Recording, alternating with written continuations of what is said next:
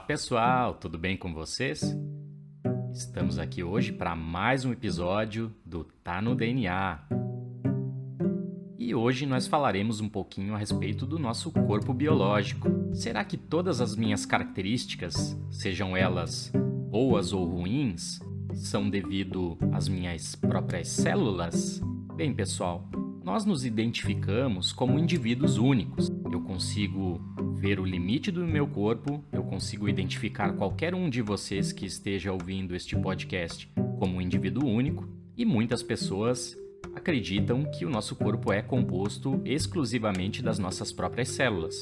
Ou seja, um dia eu, você ou qualquer outro ser humano deste planeta, ele foi uma única célula ovo, que era a união do material genético do espermatozoide do seu pai com o ócito da sua mãe. Aquela célula ovo se dividiu em duas, em quatro, em oito, em 16, 32, assim por diante, até chegarmos neste exato momento das nossas vidas, onde nós somos aí mais ou menos um corpo composto por 10 trilhões de células diferentes.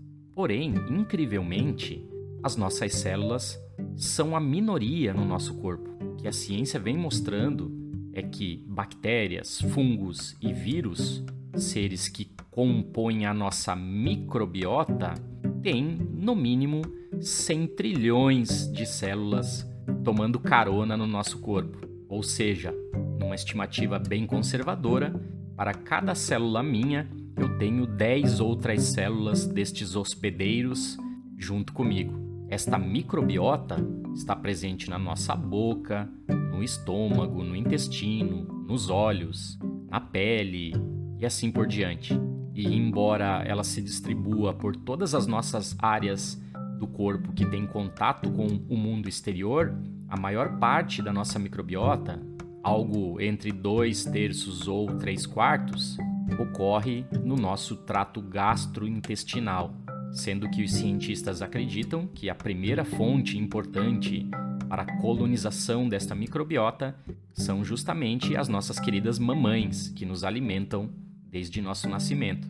O interessante e altamente inovador é que esta microbiota, esses seres estranhos ao nosso corpo, estão agora se mostrando estar envolvidos com o desenvolvimento de doenças neuropsiquiátricas, como a depressão, Alzheimer ou algumas outras.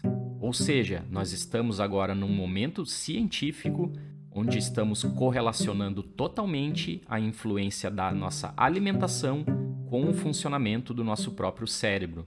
E estas descobertas recentes abrem então portas para avanços científicos fenomenais, espetaculares.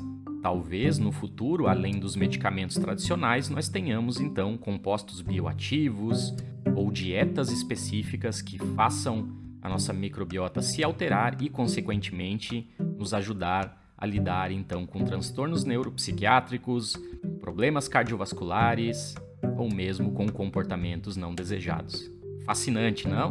Falaremos mais aqui neste podcast a respeito dos efeitos moleculares da nossa microbiota.